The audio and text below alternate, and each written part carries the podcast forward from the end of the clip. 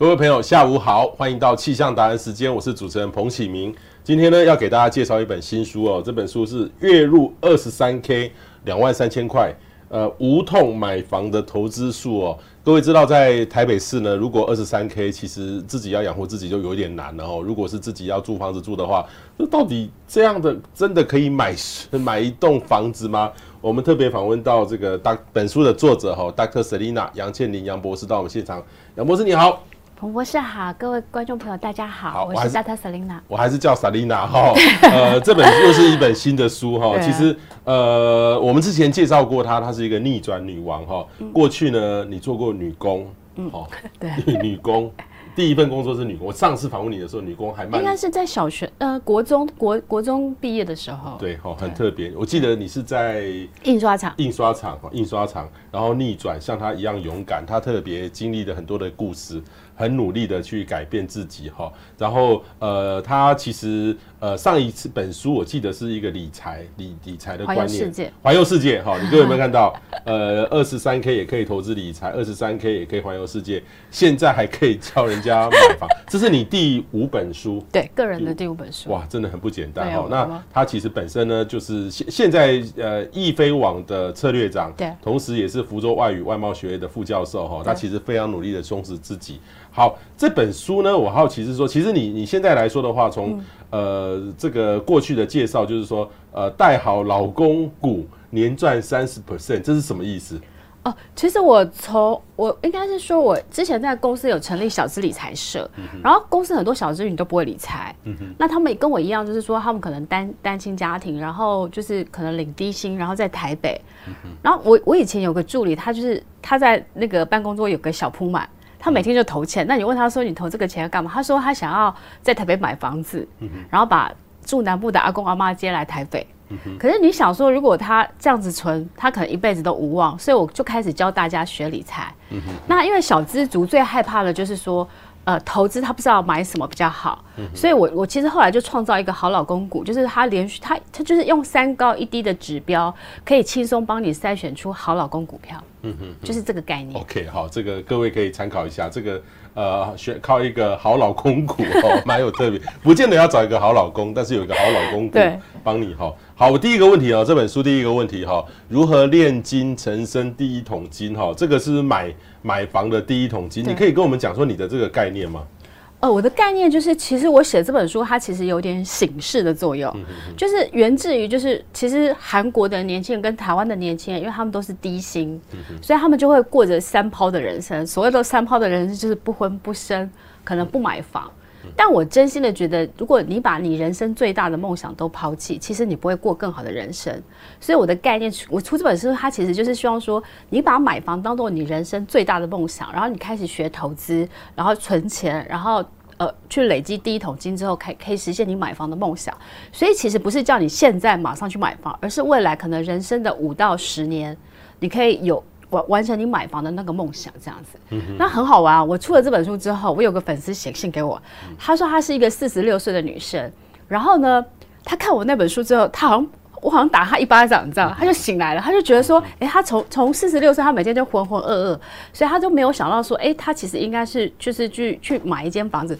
所以他过一个礼拜，他就去买了一个。房子了，你知道？然后跟我说，他觉得其实其实这样是蛮好的，就是他让他会定下来，然后让他会努力的去呃存钱缴房贷这样子。所以我会觉得，哎，其实我觉得应该是不要把人生所有的梦想抛弃，而是应该是把买房这个梦想去实现。对，这样子。OK，好，这里面包含了就存钱、投资，还有存款增加，让梦想可以实现。哈，用一个。买房为目标来做这个事哈，哇，你这边的这个呃方式到底要怎么做？呃，我的方式就是说，其实你每个月，其实就是你先学会一个断舍离的理财术，也是断舍离，就是说我们很多时候其实我们人生有很多的东西是不需要的，嗯嗯、可是你常常会把呃就是不需要的东西当成你想要的东西，所以其实就是从判别如果是什么东西是你需要跟你你想要的，然后去去找出你。平常生活的漏洞，然后把这个钱可以存下来。所以我的一个逻辑就是找出你生活上的十大漏洞之后，用断舍离理财术，然后把一个月从三千元开始投投资存下来之后，你可以一个月从三千元开始投资。嗯，对。一个月从三千元投资，其实如果买那个 ETF，一个月三千块，就是其实有，比如说像零零五六，就是这种的，或是就是你买它，你就是每一年你就至少存到三万六，然后再加上配息的话，其实钱滚钱就慢慢滚出来这样子。嗯嗯嗯，对。好，所以你从这个主动的收入，让生活的费用，然后从生活里面开始在投资。然后慢慢慢慢开始一直滚滚到慢慢的开始你有头期款就可以来买第一桶这个房子哦，这看起来很简单，但是做起来很有点难。呃，我我基基本上我个人觉得就是说，呃，为什么我我会希望大家学会理财，是因为我觉得百分人生百分之就是呃人生百分之五十八的问题其实是有从缺钱开始。嗯那学理财等于学理你的人生，所以如果理财理得好，你的人生就会好。所以我觉得应该是，就是平常的时候你，你你其实我这个书上还有用两张财务报表，就是让你可以就是每个月做做出财务损益表之后，就知道你每个月的钱到底花了多少，然后最后可以省下多少。所以我我觉得你不应该是去逃避，就是逃避，就是说哦，反正我没有钱，我低薪，然后我就都不理财这样子。然后我觉得它就是一个负循环。那我觉得其实我起心动念有一个很大的原因，是因为我从小的时候。我我妈妈那时候在台北刚好买了一间小公寓，然后把我们三个小孩从九份就是到台北来的时候，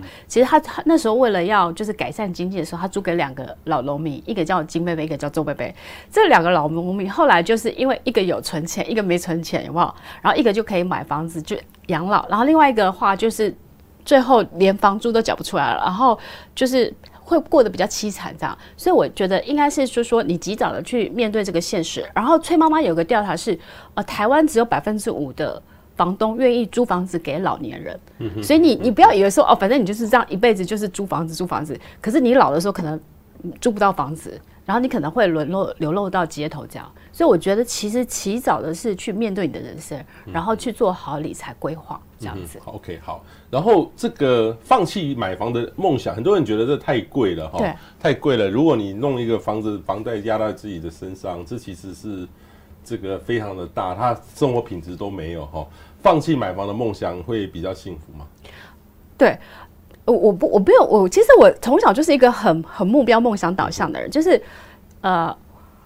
我我从小会觉得说你，你你把你所有的梦想当做你前进的动力。比如说我之前在英国念书的时候，其实我人生有设到五五个很大的梦想。然后有一次我前几年开英国同学会的时候，我同学每一个人都说，Selina，你这个五大梦想都实现，那包括了比如说我想要呃就是买房。然后我想要环游世界，我想要在偏乡学校设奖学金，然后我想要就是比如说呃环游世界六十国，然后甚至是二零二零年退休。所以我，我我意思是说，其实如果你都没有设定你的目标跟梦想，其实你很容易就是浑浑噩噩这样过一辈子。然后我觉得应该是把很多的梦想当做你努力的一个前进的动力，这样子。嗯、所以我出这本书其实就是有点是励志的理财书的概念。OK，好，励志的理财书哈。Selina，我第二个问题呢，就是说如何呢把买房当成人生梦想的起点哈？从想买到能够买哈，这个到底要怎么去做？呃，其实我觉得应该是说先，先先把呃你的梦想设出来，比如说你觉得你想要在三十五岁开始买房，然后你想要买在哪里？好，然后比如说哦、呃、多大，然后甚至是比如说呃就是大概自备款大概要多少？我觉得这个都先很清楚的有这个目标跟梦想。然后弄下来之后，你就会开始知道说，哦，那你每年要存多少钱？你每年要投资赚多少钱？那很奇怪哦，就是我觉得这个世界有个秘密的力量，就是说，呃，当你把这个梦想设定出来的时候，你每年很努力的去实践的时候，它其实就会坐落在你期待的那一年。就就这个，其实我我从小其实很会做目标跟梦想。然后呢，比如说像年底的时候，我现在其实。我在检视我二零二零年的目标跟梦想。存够退休金呢？对。我好奇问一下，你的退休金的目标要几千万？没有要几千啊，应该是说，就是我我觉得应该是说。呃，你的比如说你的被动收入每个月可能可以达到，对我来讲，因为我不是一个很奢华的人，所以我可能对我来讲每个月超过十万块，我觉得就就很足够了。嗯、所以我的意思是说，其实应该是说要存到退休金，其实应该是说你可以用用投资去增加你很多的被动收入这样子。对，哇，你这样他把他的梦想这这个就是你自己定义的梦想，对，像这个是你自己自己自己原来设设定的这个梦想，就是我设定的梦想跟我达到的时间其实几乎都 match 的，都 match 的，对，所以我我我会觉得我会觉得说说，其实人因为有梦想而伟大，嗯嗯、那你要把梦想当做你努力前进的那个力量，嗯、那那个前进可能也是当做钱的力量这样子。嗯、OK，好，前进的力量哈，对，所以你包含了这个这个自己怎么去算哈？你看，如果每个月房租每个月一万块的话，十年就花了一百二十万，两万的话就是两百四十万，三十年就七百二十万，每个月三万的话，三十年就缴了一千零八十万，哇！所以我我会因为现在利息很低，现在其实最低的房贷利息可以到一点三，那我会觉得说，与其你不如呃去缴房租，不如把房租想办法省下来去缴房贷，然后想办法存到第一笔的就是那个头期款。那其实现在其实如果不要买在呃北市，你摆在比如说呃就是新北市，然后或是在呃桃园，其实你都可以用用比较少的钱买到一个小宅。嗯、然后我觉得买房子它其实是先求有再求好，嗯、所以其实我后我后面其实有一个三宅一生的概念可以分享给大家。Okay, 好，好，那第三个呢，就是如何小资入门的投资的选择哈。上一本呢你讲的是旅游啦哈，不过我觉得是你用这种四好的。投资数存到买房第一金，可不可以介绍一下什么是四好？哦，就是第一个是好股，好股票，然后另外一个是好宅，好宅，嗯，对，然后另外一个还有就是那个好 ETF，好 ETF，然后另外一个是好运，好运是个好，对，哦，ETF 基本上就选到好的 ETF 就对了哈。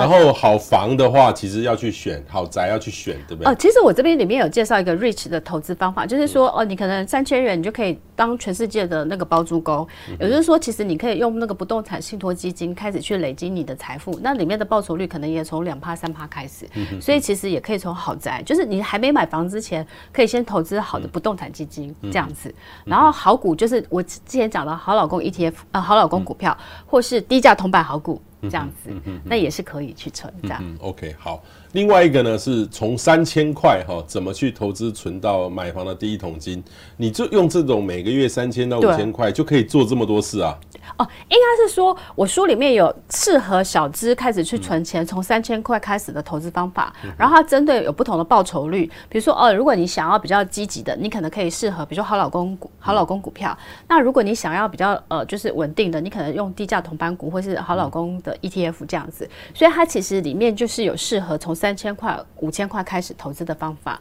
然后再搭配，比如说现在其因为现在其实呃盘中开放的零股买卖，或是可以定时定额买好股，所以其实我觉得从每个月三千块开始，其实你就可以慢慢去累积你的第一桶买房基金这样子。对，所以包含了你看了这个用这个 REITs 投资，对，股票投资，然后好老公股、好老公 ETF。用零股哈来买这个事情，所以这个都其实是可以做，不一样的钱就不一样做。嗯、但是三千五千跟两万三万其实还是有点不一样。对，就是你的标的会不太一样。嗯、然后再来就是说，呃，因为我觉得其实像是我的好老公股，因为它是追求的是连续五年，就是它的值利率都高于四趴以上的股票。嗯那其实因为它是殖利率高，其实它有它一年在除息之前，它最少会再涨一波，可能涨个二三十趴。所以你要么就是赚四趴，要么就是赚二三十趴的那个价差，那都比你把钱放在银行一趴不到一趴来得好，这样子。OK，好。另外一个呢，第四个就是你建议哪个产业的股市？因为现在现在的其实大家都选择是，比如说我们的护国。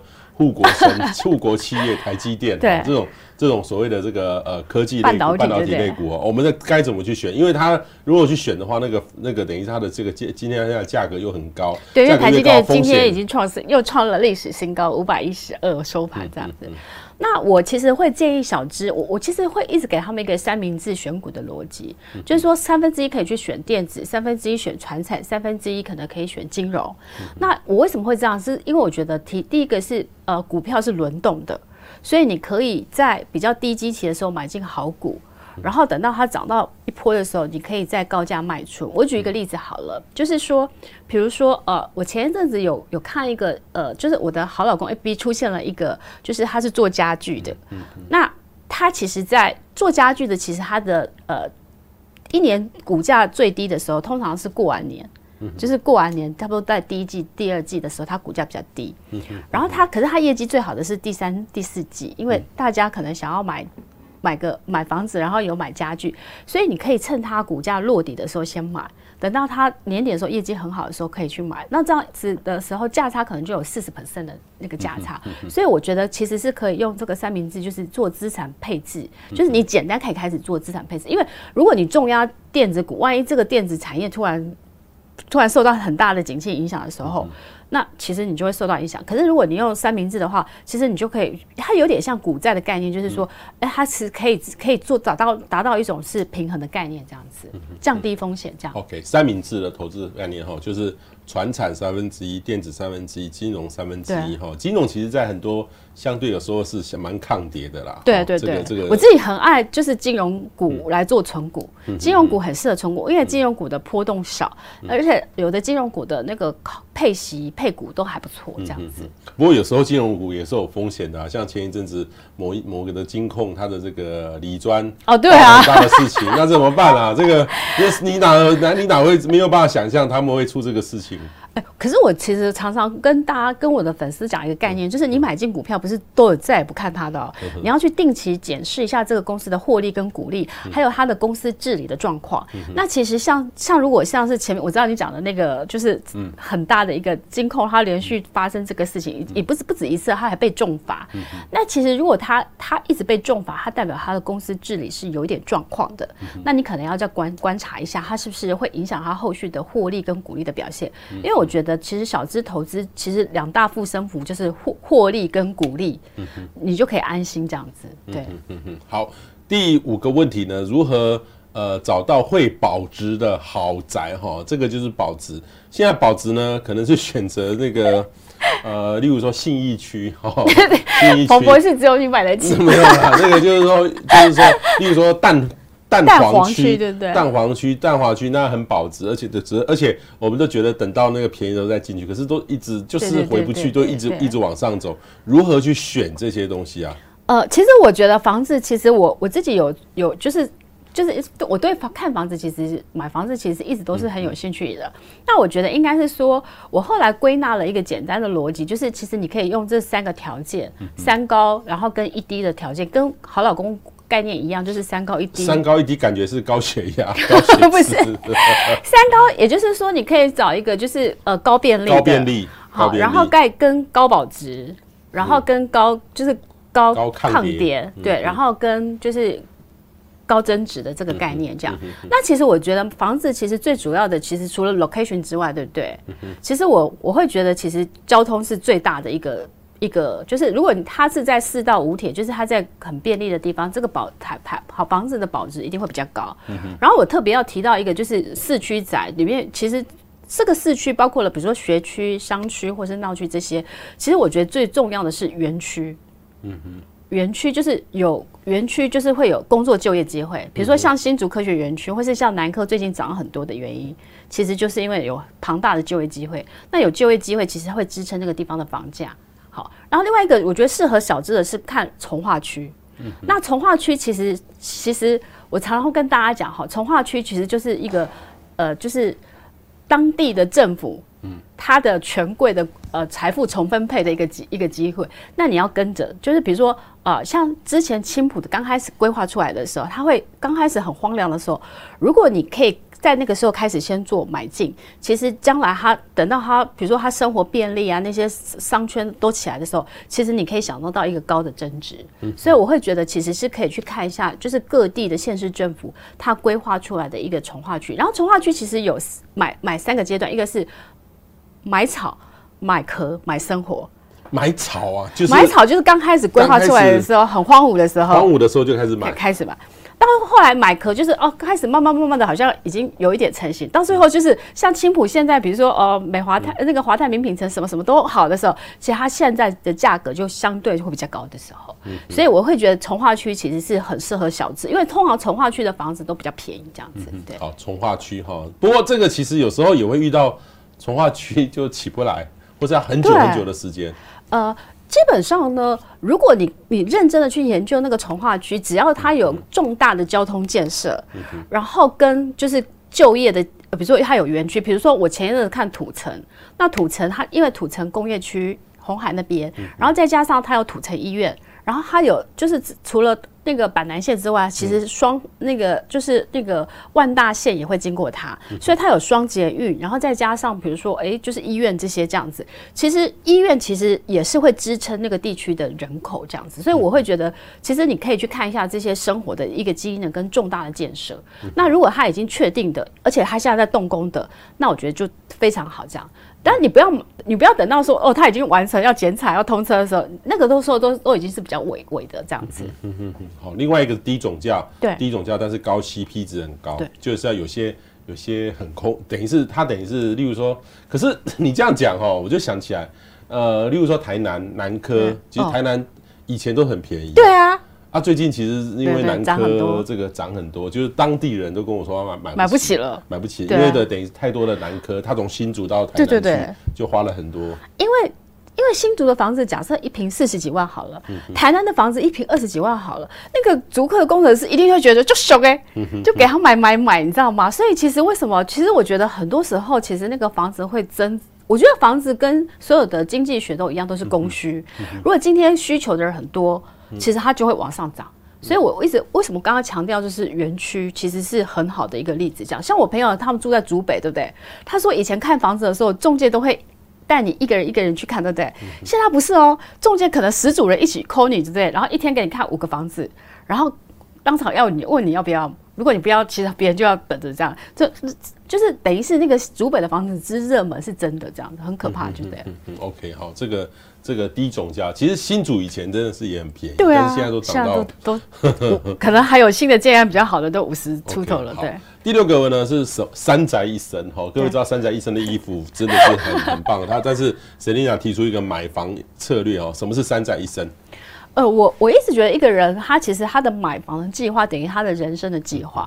那一个人会经历过，比如说啊，他出社会到他结婚生子到他老了退休，其实我觉得买房子其实也是跟着他的人生计划跟他的需求在改改变。比如说一开始的时候，你在比如说你在二十五到三十五的时候，你可以先存一个小宅，你可以买一个套房或买一个两房的小宅，然后你可能选在比如说呃新北，假设是新北，比如说。呃，林三旦那边比较比较偏远的这样子，然后等到你结婚的时候，你可能可以买一个是，比如说从化区的房子，因为比较便宜、比较大这样子。等到你老的时候，可能五六十岁的时候，你可能找找找一个是比较交通便利、离医院近的，然后生活机能比较好，就是哦，可能有公园、有医院这样子。所以我觉得这个呃计划，然后就是你先从小宅，等到那可是那个小宅最好是它有保值，所以你等到把它卖掉的时候再。你有比较好的头头期款，再去换那个就是你的新婚宅，然后等新婚宅之后呢，你你老的时候，因为小孩大了嘛，你可能只有跟老婆住，那你可能不一定要住到那么大的房子，可能就可以再换这样子。所以是这个三宅一生是我们提在书中提出来，是给就是给你给你的人生去做参考这样子。所以第一间要买一个便利性，可能是工作近的为主。如果说买，有时候有的人说要买远一点，例如说好。呃，其实深耕现在在台北有交通便利很近的啦，哈。对。啊，有的万一很远很远，一要花一个小时，塞车花一个半小时。例如说，我也看到在这个宜兰，我在 宜兰，对，宜兰又有人说，宜兰最近也涨很多喽。对，涨很多，宜兰也不便宜喽。对，礁溪那边也涨很多。好，那万里好了，万里好了，就是说你建不建议，就有人在住在万里，然后每天花都要开车花一个多，当然万里有时候开四十分钟到了啦。呃。基本上呢，我我会觉得你在选择区域还是考虑到的是刚刚前面讲的，至少它的它是有一些重大交通，所以其实比如说像零三淡，比如说林口三三峡跟淡水，那我会觉得，哎、欸，其实林口跟就是三峡其实都都是比淡水好好的，就是就是说，呃，未来的一些交通建设或是未来的一些增值性，因为因为淡水有个问题是淡水的建案实在太多了，太大了。那买房子其实很怕的就是就是很多投资客或是很多建案的时候，你要脱手的时候，可能后面排着就五千多个人这样。像前阵子那个板桥板桥其实有一个江北从化区。其实也是类似的状况，就是同化就是太多房子，所以我觉得还是要回到一个就是市场的供需这样子。对，好，市场的供需，虽然然后脱手性，脱手性哦，脱手性，所以因为没什么，可能不一定有很多人会觉得万万里是可以接受的。可是我后来发现，很多人，比如说北大北大的特区，他们有个特质，就是他们会做捷捷运到呃，比如说中和景安站。嗯、然后呢，再从那边换换那个巴士，直接从呃就是高速公路就到那个三峡。所以他们可能觉得，哎，可能这样子五六十分钟就可以 OK 了。嗯、那可能在车上还可以听个 Podcast 充实自己的知识。嗯、所以我觉得其实呃也不一定都选在台北市，你可以往那个新北，或是甚至往比如说。呃，桃园现在其实规划的也非常好，所以也可以往那边。其实很多像我很多朋友网红们，他们全部的人都搬到了桃园去了。就是可能在台北他只能买得起二十平，可能他去桃园他可以买买得起四十平。然后因为现在有机捷，所以他也觉得说，哎，交通可能便利性也没有那么差，这样子。对。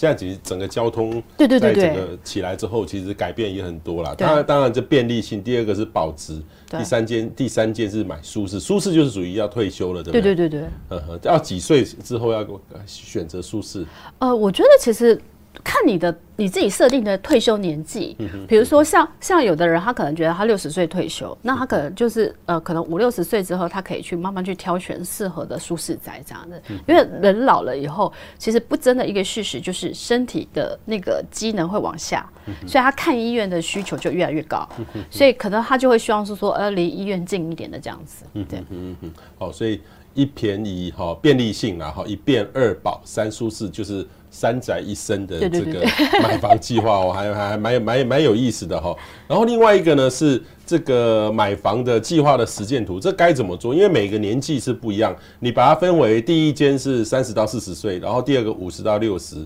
呃，还有一个四十到五十了哈。这个为什么你要换？这感觉是一个蛋黄跟蛋白的观念吗？呃，应该是说，其实其其实就是类似蛋黄跟蛋白跟蛋壳这样子。那我我们只给大家一个参考，就是说，因为因为其实一开始的时候，你一定都买不起蛋黄区，所以你可以从蛋白或蛋壳，然后从交通便利的，然后或是呃，就是它将来比较有重大的一个建设的开始下手，然后等到你新婚的时候，其实新婚宅有一个比较大的一个重点是在乎学区。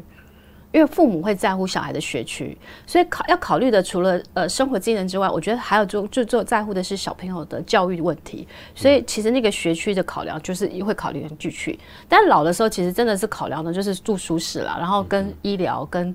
呃像像很多老人每天都要去公园跟老朋友散散那个嘛，所以其实这个的需求会比。就是每一个阶段，每个阶段的时候，你在乎的点会不一样。所以我，我我书里面其实有把你买房的计划，你不同阶段的需求都整理的一个表格。所以，其实你可以都可以去按按照你的那个规划去填这样。所以，其实它就是一个很很完整的工具书这样子。嗯嗯嗯。好，所以各位可以参考一下这个工具书，它的实践图怎么弄，在书里面都有特别去做介绍哈。然后这个呃第。第七个问题呢，就是我们最常忽略的买房策略，因为有时候买房哦，嗯，这个怕很冲动哦，他买了之后很后悔啦哈，就是因为有时候呃买房的程序其实有时候都可能很多人还会去找算命的来问一问哦，自己因为自己有时候没办法做这个决定，做死两个决定说，哎，再找算命的来，突然风水好不好啊等等之类的，到底我们怎么样呃能够比较完整的来评估这个买房的策略？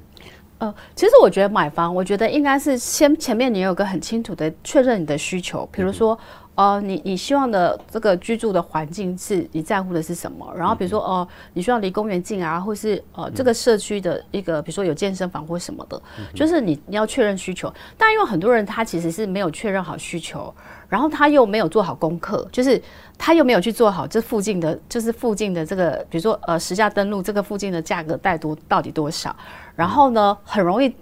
也很容易的被那个装潢所迷惑。装潢，因为装潢的时候，装潢，因为装潢其实样品屋跟实际上差很多。真的，其实去看样品屋的时候，其实充满了吊，充满了一个，就是充满了一个，就是。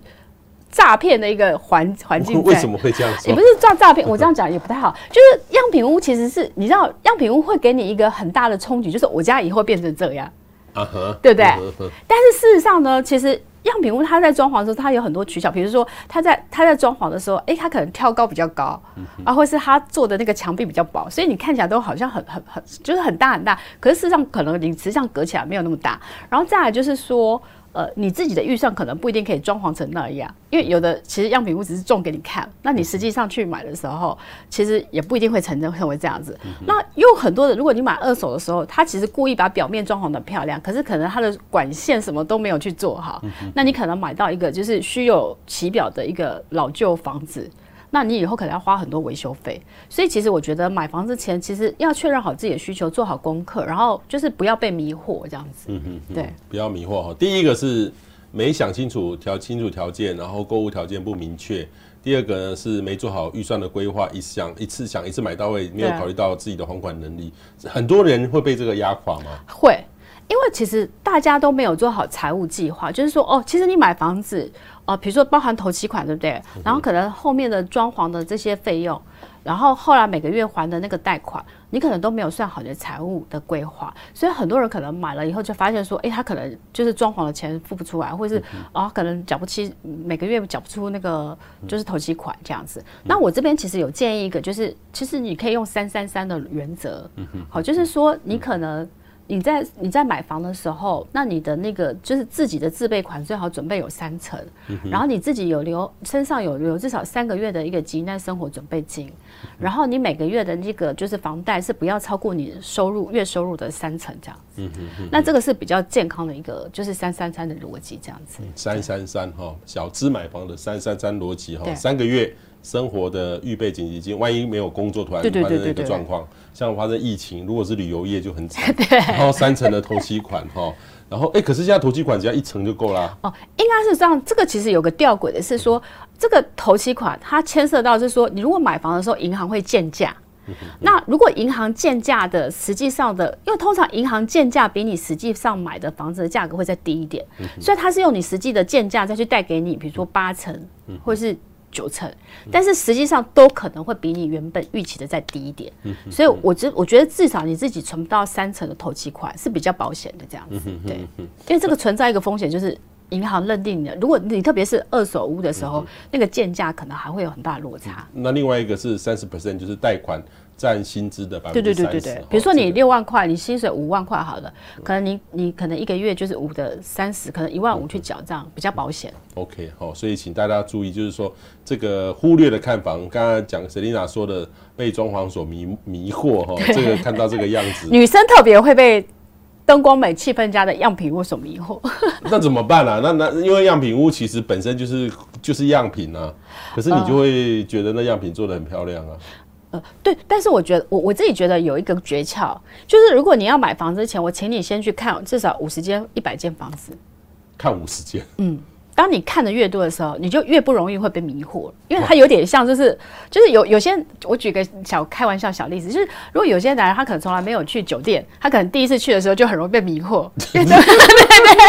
但是如果他常常有这样也不太好了，但是我怪怪的，怪怪的。但是我叫叫我要婆婆是不会被迷惑，现在开始去上酒店，不要不是才不会领导入花丛的感觉。哎，婆婆是有个世界上最美的老婆。哦，我觉得应该是我不是我应该是说呃就是。是你多去看，多去看，多看多比较，你就会有手感。所以你不要就是很冲动，就看了前面一间房子，第二间房子，你就是赶快下单。你要记得，就是跟你有缘的房子，你慢慢看没关系，你不用太急这样子。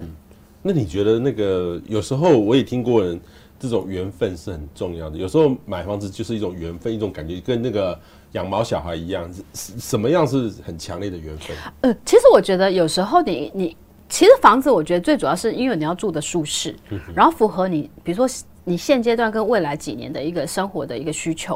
所以我觉得应该是说，当你这些需求需求都确定的时候，当你去看那个房子的时候，然后你会觉得，哎，那个房子，我我都会建议说，你要去买一个房子之前，你至少要看四遍，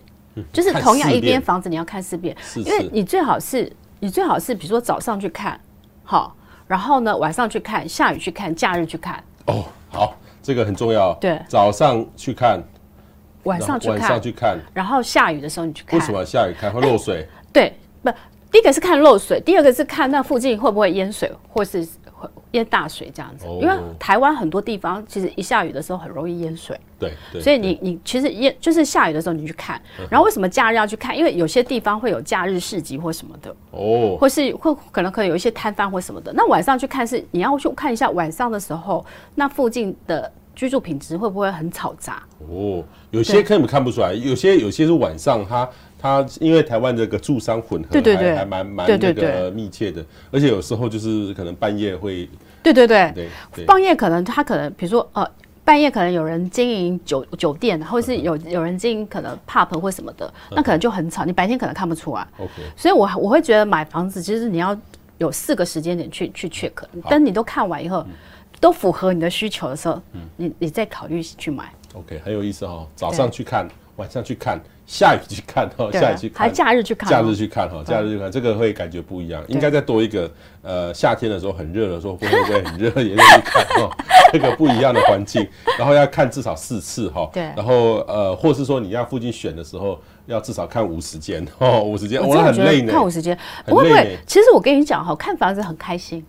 嗯。你就是假日的时候，你就是安排，比如说安排。你比如说，你现在假设未来三五年要买房好了，嗯、你每个假日就可以安排看一个两三千，嗯，那很快啊，每个假日一一年五十二个礼拜，你很快就看完了。嗯、而且现在很多的建案啊，如果夫妻或是情侣同看的话，他有时候会送你纪念品，嗯哼，所以你可以就是就是光边看房对不对？嗯、还可以有一些好看回来。嗯 OK，对对，所以这真的蛮有意思的哈。对啊，好，这本书呢很有意思哦。这个月入二十三 K 无痛买房投资术哦，这个是说这个是呃应该由时报所出版的，对对对对。然后由我们的这个 Dr. Selina 哈杨倩玲博士所出的，呃，教大家一起来买房。其实呃，你之前哦要大家环游世界，要大家大家大家投资，其实。这个都还蛮重要的，那现在就更实际的来去做买房子的动作。嗯、那其实这里面还有更多的小细节，大家都可以来学习哈。谢谢 Selina，谢谢博士，谢谢谢谢大家，谢谢大家。